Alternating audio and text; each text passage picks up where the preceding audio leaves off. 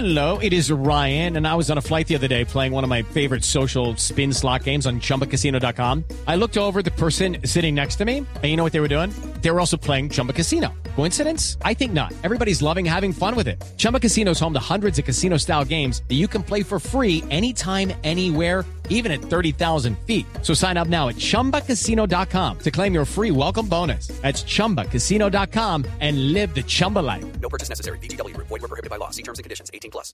Son las 8 de la noche. Aquí comienza Mesa Blue con Vanessa de la Torre.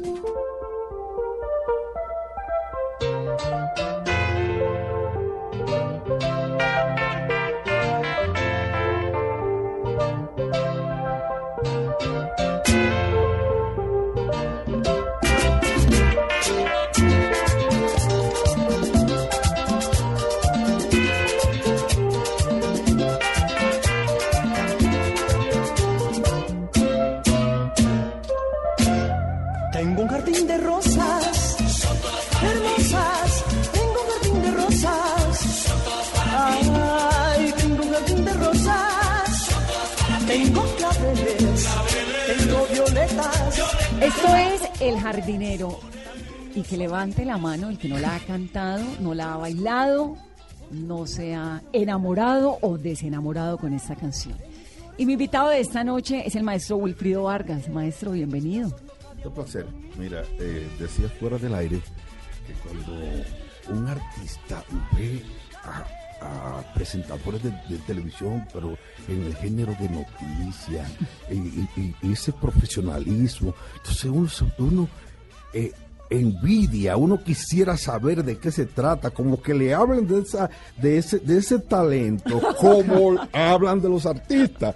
Eh, entonces, ese tipo de talento que ustedes manejan no, no se promueve mucho. Yo quiero decirle, maestro, que tengo muchas preguntas para hacerle porque yo crecí bailándome sus canciones. eh, hacen parte además como de mi historia musical. Es decir, yo soy caleña, no hay feria de Cali sin Wilfrido Vargas. Entonces, para mí es una absoluta dicha tenerlo en esta cabina. Bienvenido. ¿Quién, lo iba a creer? Y tiene además un libro que se llama Me Volviste Loco. Es el libro que acaba de lanzar. Me Volviste Loco, Wilfrido. El hombre divertido cuenta la procesión que lleva por dentro. Es la historia de Wilfrido Vargas. Está dividido Editorial Planeta en capítulos. En cada capítulo va contando un poco más acá, más allá de cómo fue su infancia, de lo que pasó en su vida. De todo esto vamos a hablar en esta conversación, maestro. Así que súmale al jardinero que arrancamos Mesa Blue. Sencillo, sencillo, elegante, rico y sencillo. Tan sencillo como un jardinero que vive de flor en flores, recogiendo las más bonitas para el amor de mis amores. Soy un rico jardinero que vive regando flores, como la más bonita para amor de mis amores. Soy un rico jardinero que vive regando flores, más bonita para amor de mis amores. I found down Test. Everybody knows now who's the best. Best on the east, best on the west, best on the soul, best on the way. Right, you're back and move your body. Know that's called a beat and dodge. Let's go, man. It's like I say, you gotta do it, do it, do it.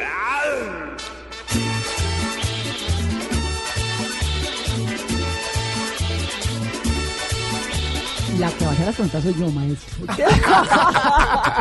Cada vez que apagamos el micrófono, entonces él me hace una mini entrevista. Voy a comenzar por la infancia. Él cuenta en el libro lo siguiente. La precariedad era tal que en algunas ocasiones cuando caía un aguacero el viento arrancaba una parte de nuestro techo de yaguas.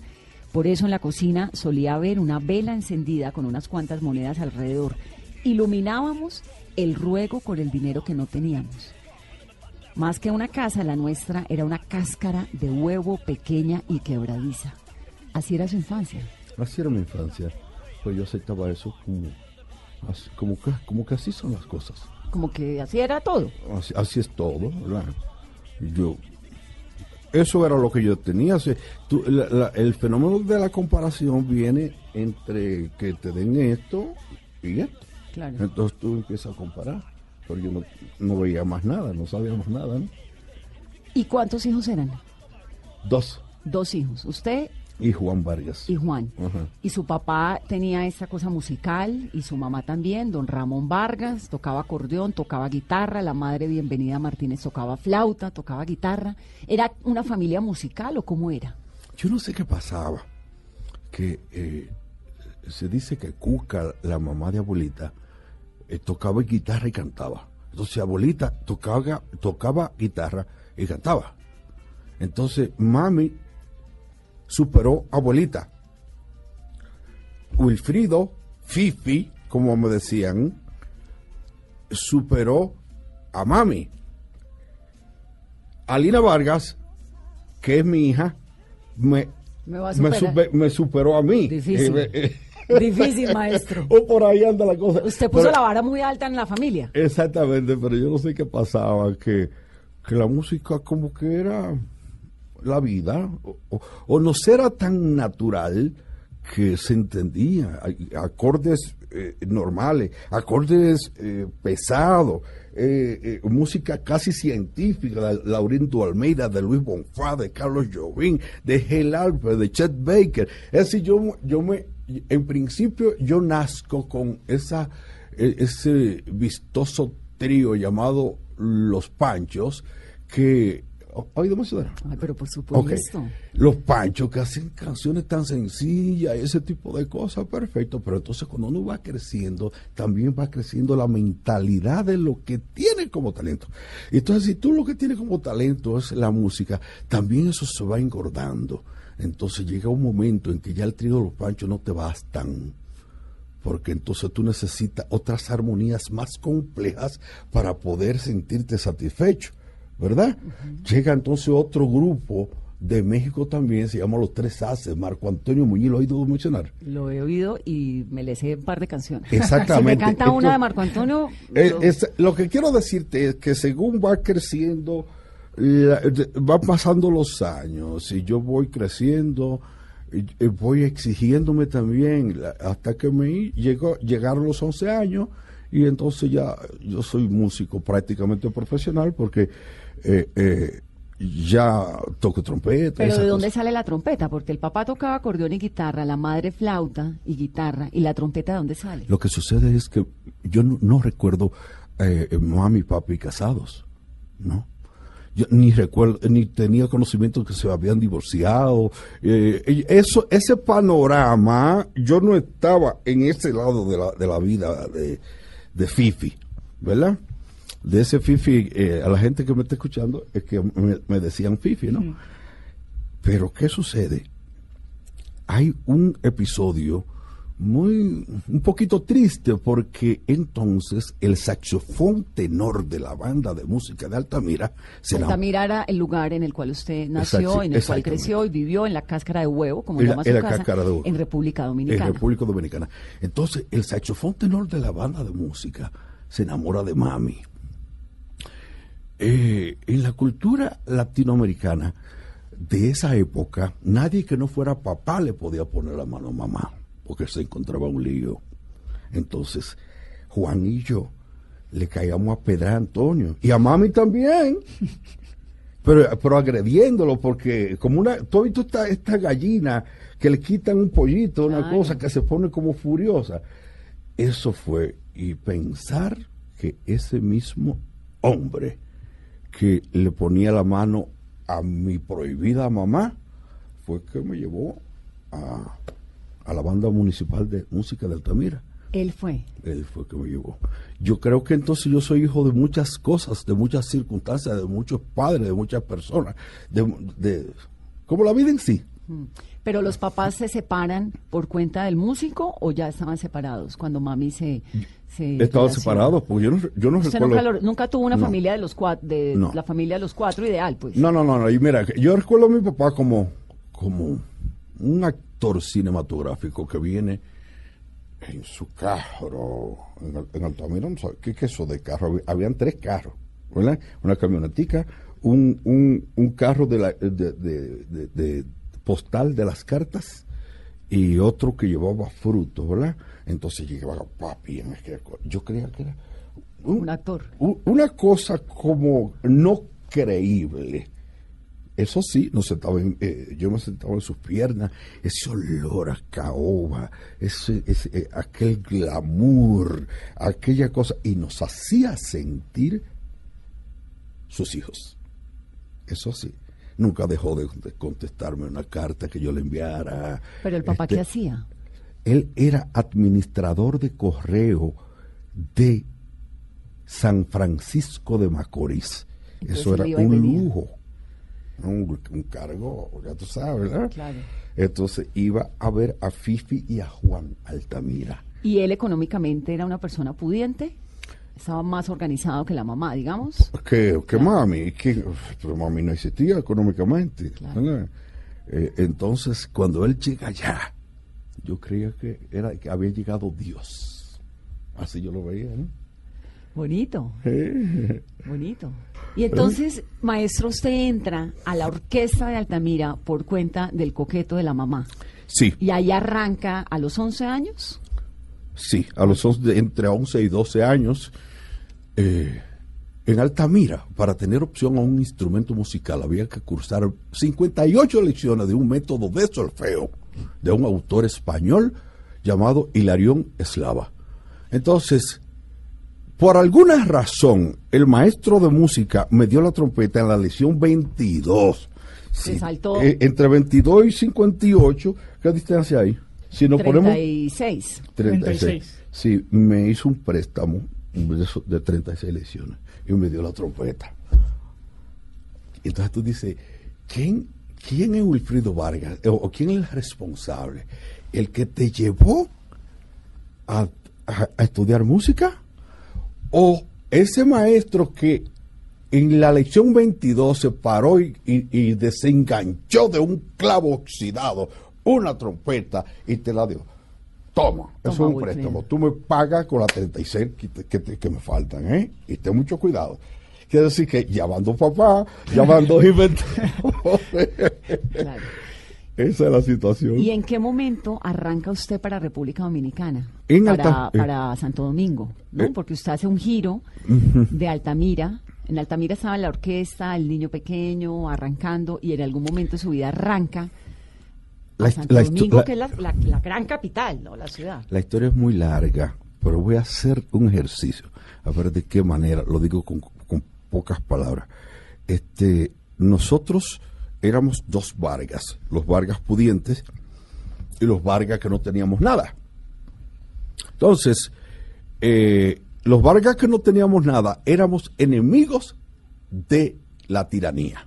Entonces, eh, de alguna manera cae el tirano, llega Balaguer, llega otro gobierno y por razones políticas. Cae Trujillo. Sí, exactamente. Leonidas Trujillo. Me quitan un cargo que me habían dado de cartero. Porque para preservar el mejor número del circo en la banda de música, que ese niño con 11 años tocando trompeta, el síndico se inventa un cargo. Me daban 5 pesos por la trompeta y 25 como cartero. Ya son, son 30, somos millonarios. Quiere decir que lo que tú hablaste de que la casa de ya... No, ya no, ya somos ricos. Ya teníamos casa. Pero ¿qué sucede en el momento que, que sale esa situación? Me fui con una mano, eh, una mano trae otra adelante, decimos nosotros allá. Acá también. Este, a, a la, a la capital. Y en la capital empiezo a, a bregar como, como profesor de, de guitarra. ¿Usted de dónde ¿Eh? tenía esa influencia musical? De, de, porque sabía que había una música en el mundo? Te decía... ¿Por, que- el, por el papá? Eh, eh, sí, eh, papi, entonces yo no, yo no sé de qué manera había una emisora que tenía eh, eh, música como alternativa, que no era merengue propiamente, y, y ponía jazz, ponía blues, ponía rock. Eso me llamaba la atención. Al llamarme la atención, yo prestaba mucha atención a eso, porque ya cualquierizaba lo que me había aprendido en principio, ¿verdad? Entonces, cuando llegó a la capital, este, quien llegaba a la capital es un músico, es un niño o un muchachito, pero con esas facultades que no eran propias del merengue. Claro, era distinto. Era distinto. ¿Y era un lugar en el que solo se oía merengue? Eh, bueno, mira, este. En República Dominicana lo que se oía era merengue. Cuando yo tengo que hacer merengue sin saber lo que es merengue, es un lío. Entonces, ¿cómo tú vas a hacer una cosa que no sabes hacer? Pero, no sé. La vida, es, eh, el que hizo la ley hizo la trampa. Porque el hecho de yo no saber hacer merengue hizo que el resultado fuera otra cosa. Me acaban de dar un Grammy eh, de, a la excelencia ahora hace como un mes, ¿verdad? Y yo decía en el discurso que no sé qué pasó, porque tenía detractores por no saber hacer merengue, pero también tenía seguidores, porque era como más jovial y más juvenil lo que me salía por no saber hacer otra cosa. Y al parecer, los seguidores, eso es como si, como si estuviéramos en televisión, y al, pa- y al parecer, los seguidores, y voy levantando el, el- la cuestión de- No, no, el, el premio. premio. Ah. el premio a El la excelencia. Y al parecer, los seguidores le ganaron el pleito a los detractores. Y subí, subí el, Eso fue en la entrega, en el recibimiento del premio Grammy. Entonces subí el homenaje. El, el- el homenaje, ¿verdad? El premio, eso se fue abajo, ¿verdad?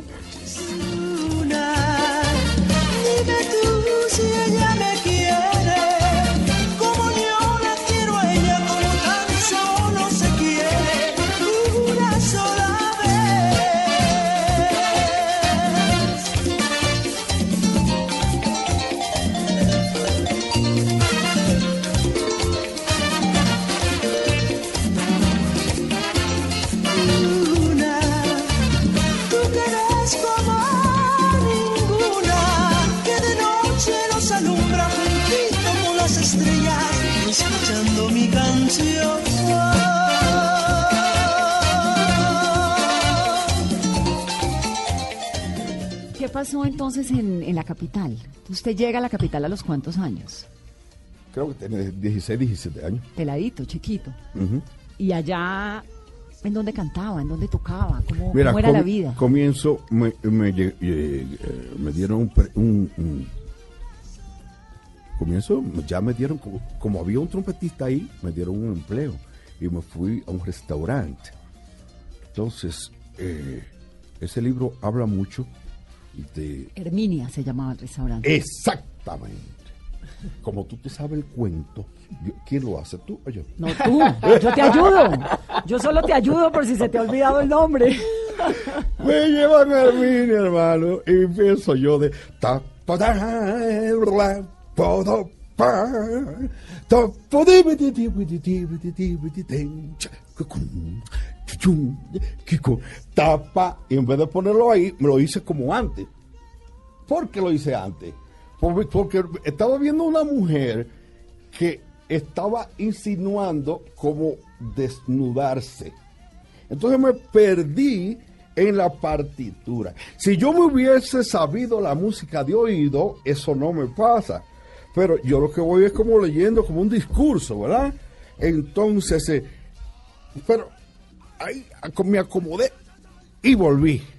Y no le presté atención a, A la mujer. ¿verdad?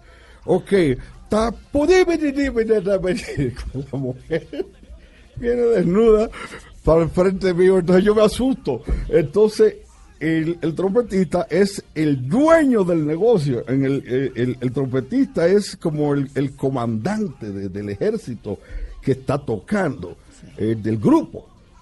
Todo se vino abajo.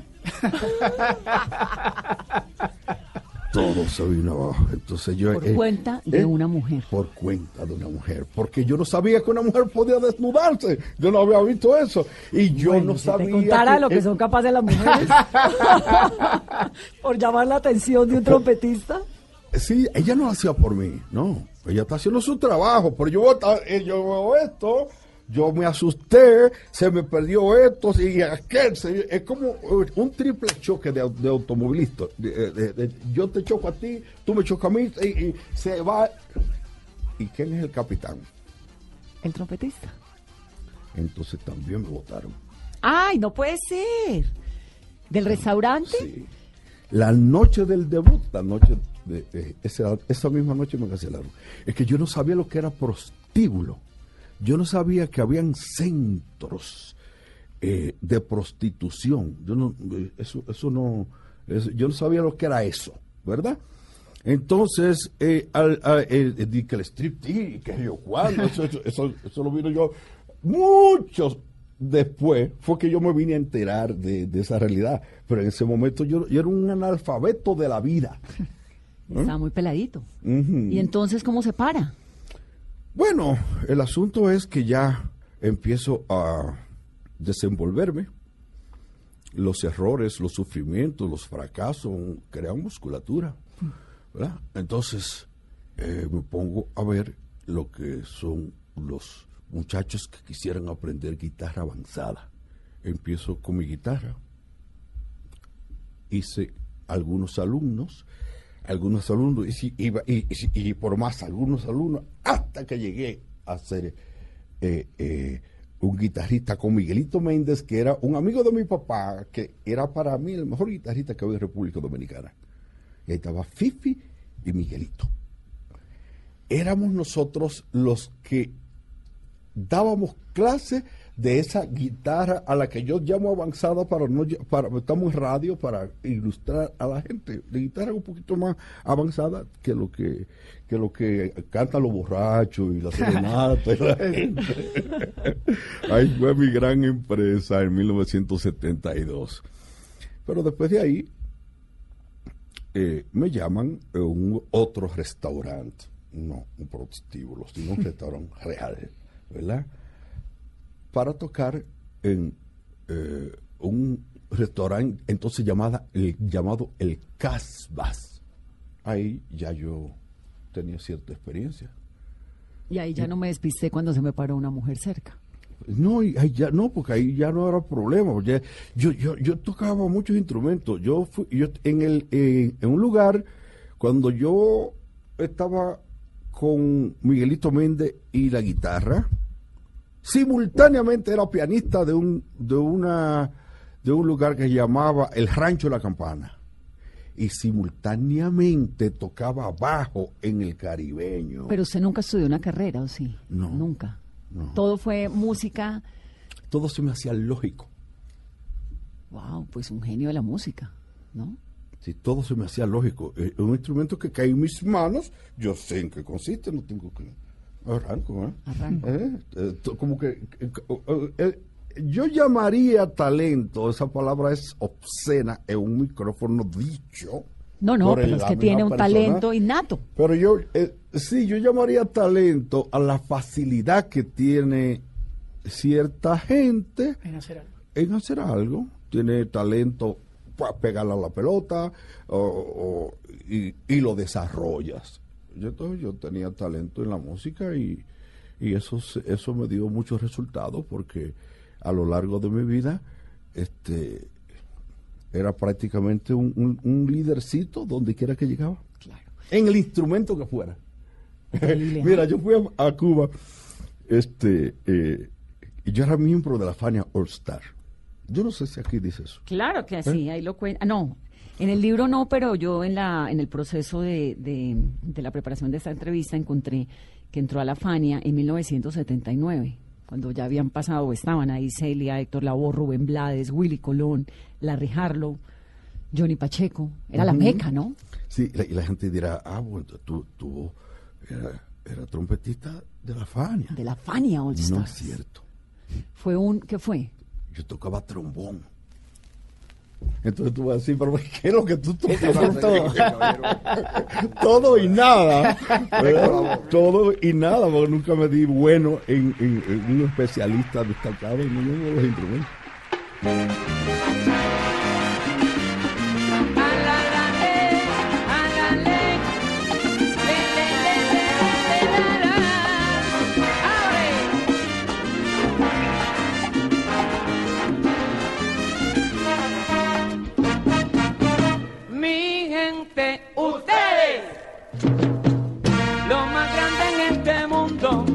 Me hacen sentir un orgullo profundo.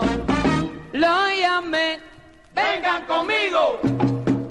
No me preguntaron dónde, orgullo tengo de ustedes, mi gente siempre responde. Vinieron todos para oírme guarachear, pero como soy de ustedes, los invitaré a cantar.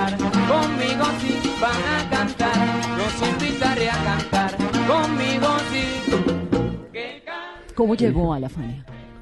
La Fania era una constelación de estrellas de las personas destacadas de cada país, ¿verdad?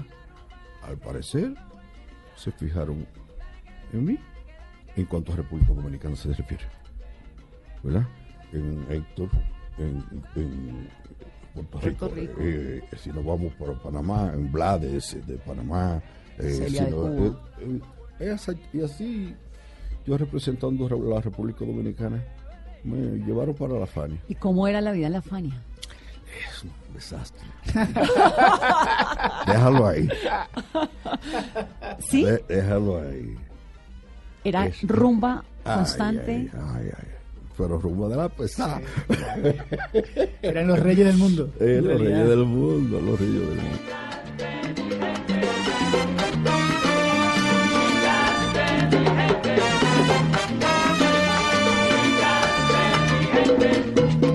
Y llegó el momento de cantar todo el mundo. ¡Uh! Y aquí me dicen que en Cuba todo el mundo canta. Hasta los gallos. Si los gallos están roncos, que canten las gallinas. Y todo el mundo canta el coro bien chévere que dice la la la la la la la.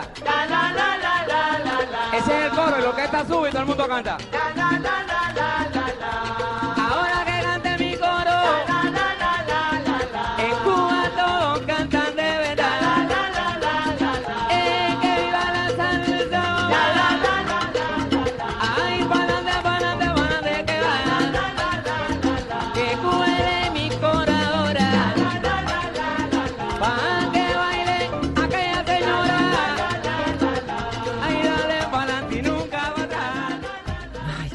delicia la Fania. Sí, mucha música buena. Buena música de verdad. buena. Eh, es- esta gente que, que estaba ahí en la Fania, yo jamás en la vida podía creer que lo iba a conocer. Mucho menos que le iba a dar la mano. Mucho menos que le iba a hablar. Mucho, de todos esos mucho menos hasta llegar a que sean compañeros míos. La vida, cantar. la- la vida es loca. Maestro, voy a hacer una pausa en esta conversación en Mesa Blue. Tenemos mucho de qué conversar con Wilfrido Vargas. Ya regresamos. Ese barbarazo acabó con todo. Qué descaro tuvo el que fue tu amante usar mi mujer y mi desodorante. Ese barbarazo acabó con todo. Y hasta la comida me guardo ese barbarazo fue se la comió. Ese barbarazo acabó con todo. Y hasta la comida y ya me guardo ese barbarazo fue se la comió.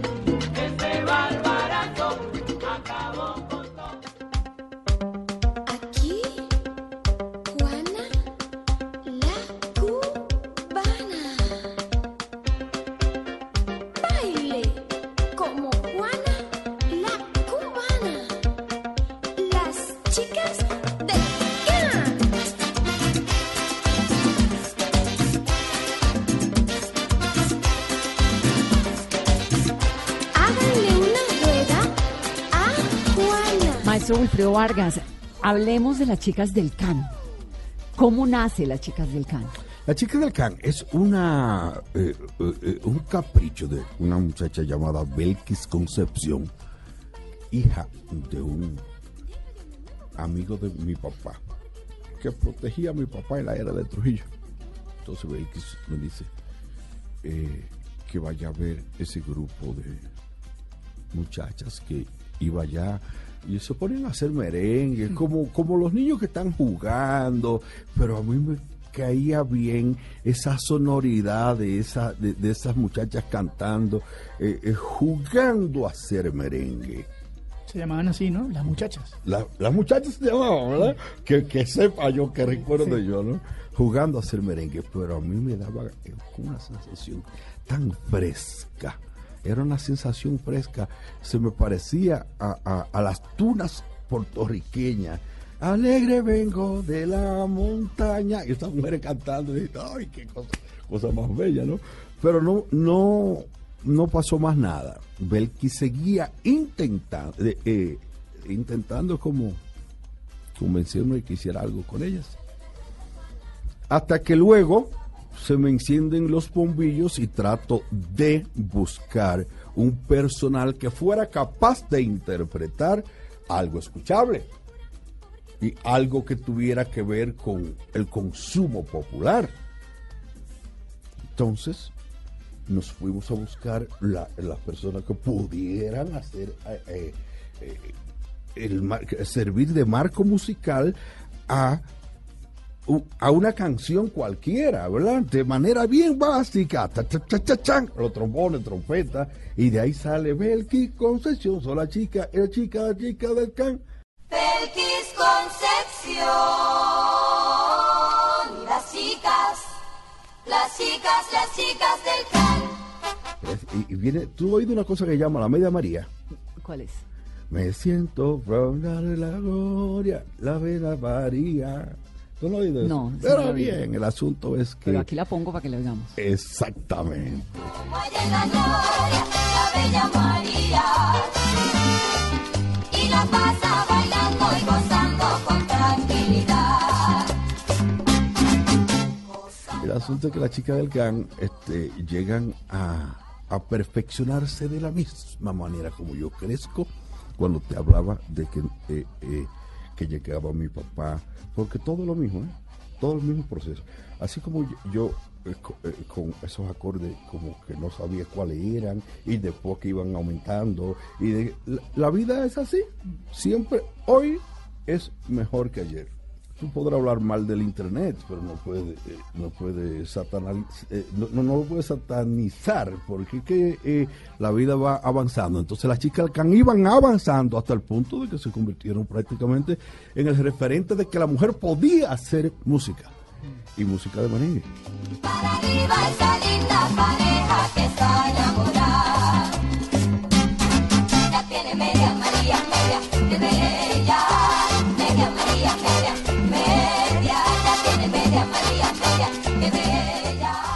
Maestro, entonces nace Las Chicas de- del Can, usted ya era Wilfrido Vargas y arranca, ¿cuál es, digamos, de todas esas canciones que usted tiene, el africano, el baile del perrito, por la plata baila el mono, abusadora? Bueno, de todas esas, ¿cuál es la que usted dice, esta realmente me marcó un punto importante en mi carrera?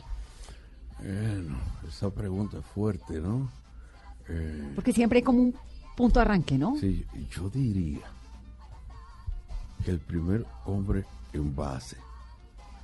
A, a mí se me sale Sí. mucho el béisbol. Eh, eh, Lo eh, entiendo perfectamente. Exactamente. Hablamos el mismo idioma. El, el hombre, el primer Sí. hombre a envasarse, Envasarse. eh, fue una composición llamada em, El Barbarazo.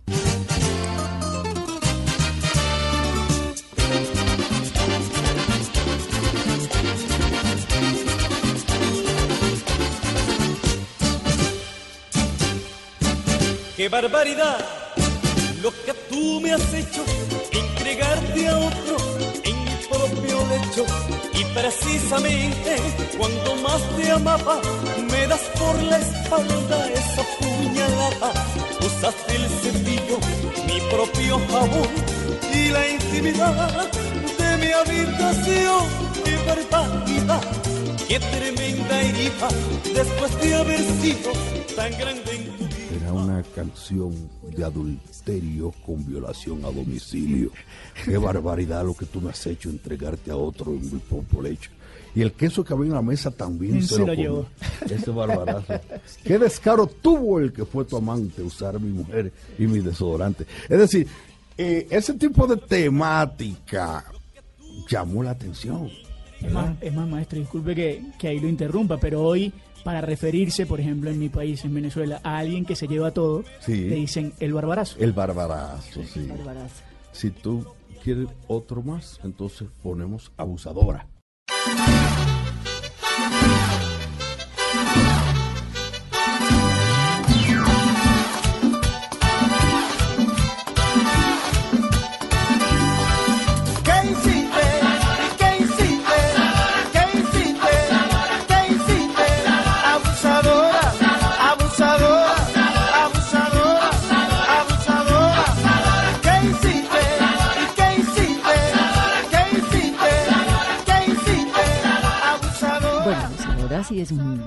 También, ¿no? Exactamente, ¿verdad? ¿De dónde sale abusadora? Bueno, es una canción que era una, una bachata. A mí me llamó la atención por la cantidad de veces que, que- que decía abusadora. ¿Qué hiciste? Abusadora. mm, mm, abusadora. La canción, desde el principio al final, abusadora, abusadora. pues, qué ocurrencia esta, ¿no? Y me llamó la atención y, y se hizo un hit también. Abusadora, ya teníamos dos temas. Y si luego pones come gen.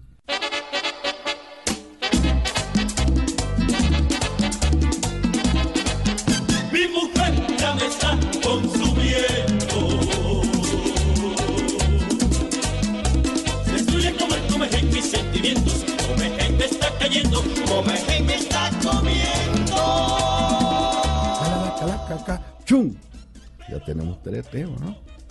Y viene el mejor de todos los compositores del mundo, Calixto Ochoa. Y me entrega un trabajo que se El llama africano. El africano.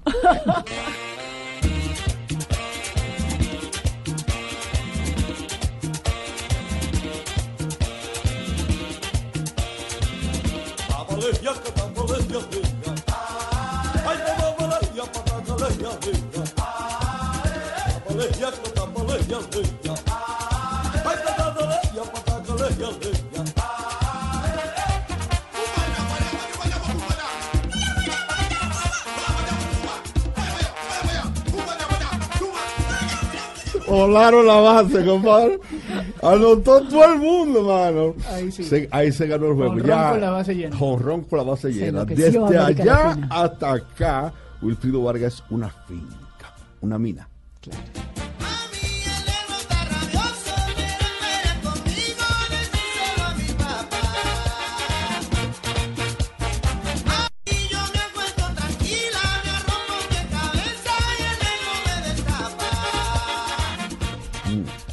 parte del libro donde se habla del amor, donde cuenta una de sus historias de amor y dice, nos casamos y nos amamos como yo no conocía el amor hasta entonces.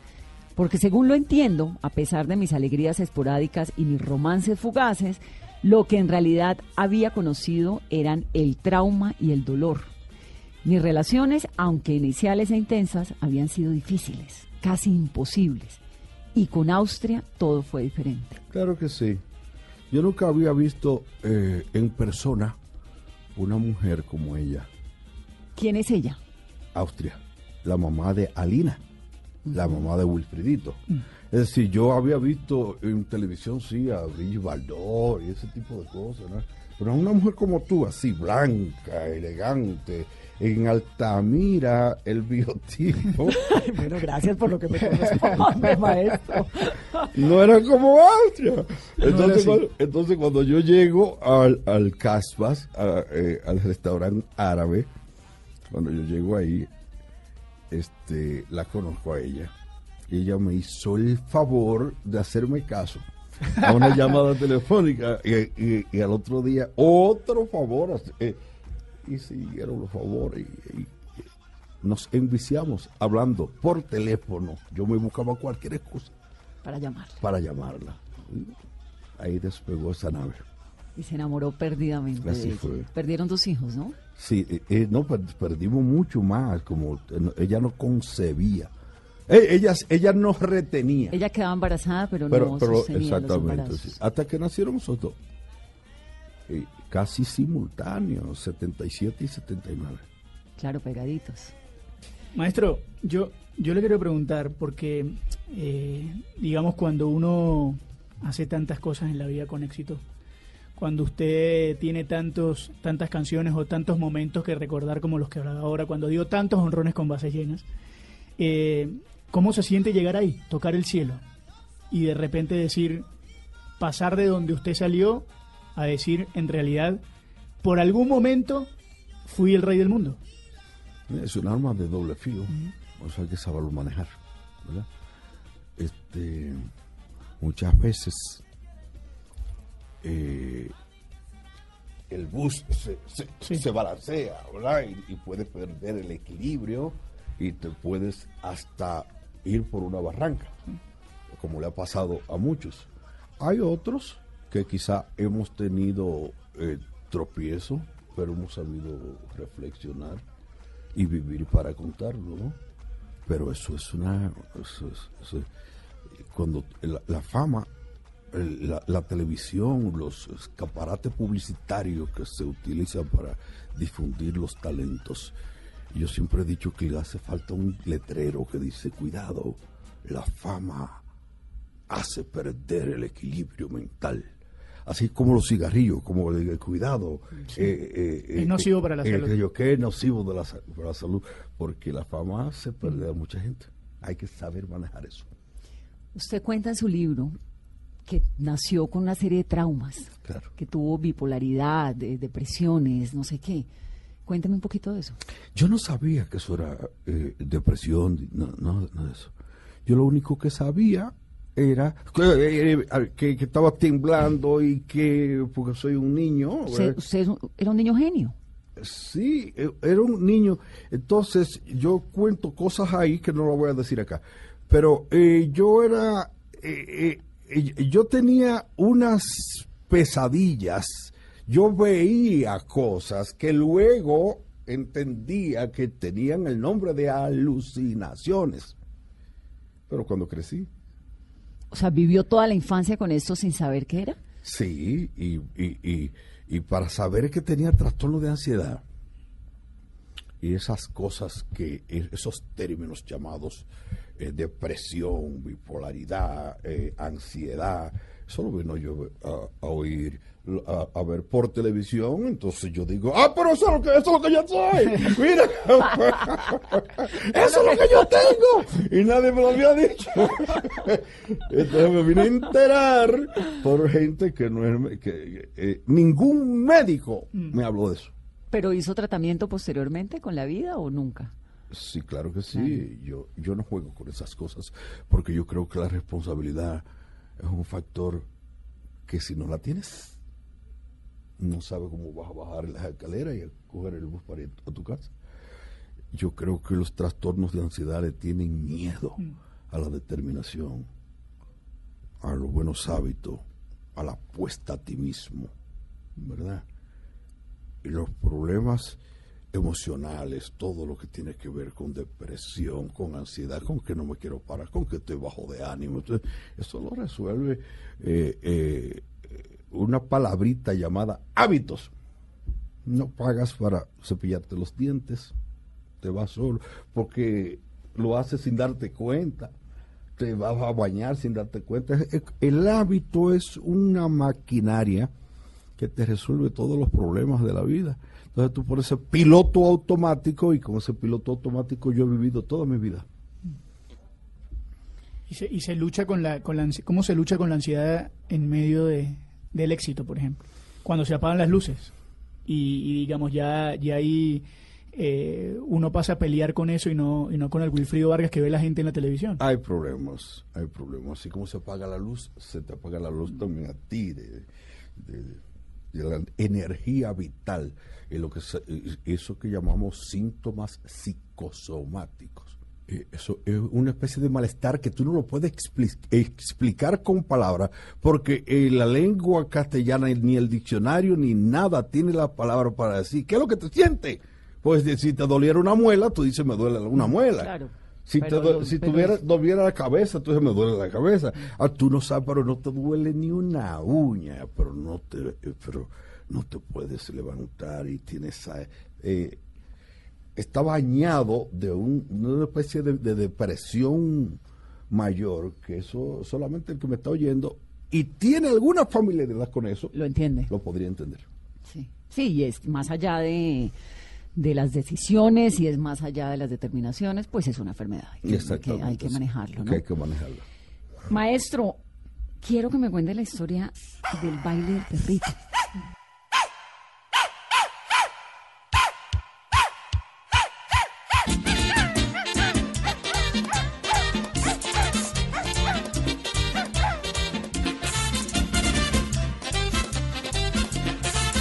¿A usted de dónde le salió eso? A mí no. Este, generalmente se hace una canción y a esa canción se le hace una coreografía. Esto no. Esto era un baile que existía. Ya existía. Exactamente, le digo yo a Milton, el manager de entonces, ¿qué es eso del baile del perrito?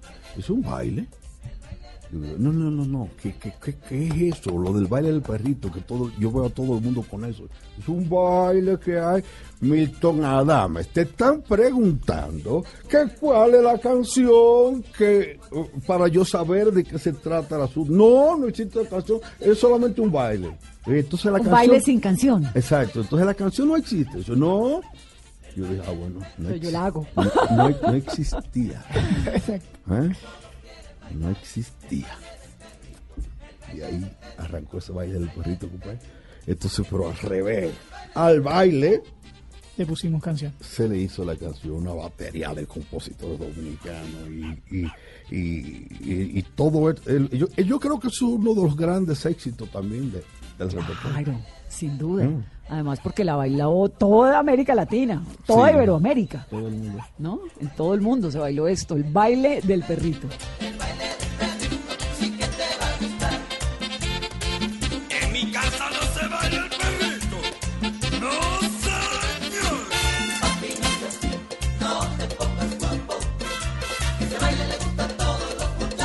Quien no me den consejos que yo no Se nos acaba el tiempo, maestro. Me quedaría toda la noche aquí a decir, hablando. tú, tú vas a decir que Wilfrido está loco. Te lo trajimos para hacer eh, una entrevista y, y, y me estaba entrevistando, no me dejó de entrevistarme a mí nunca. Ay, maestro. Yo logré, dice él, ser quien soy gracias a la trompeta. Más que un instrumento se convirtió en mi trampolín, mi mejor amiga, mi amante, mi confidente, mi cómplice, mi aliada. Hice de ella un emblema. Qué precioso eso.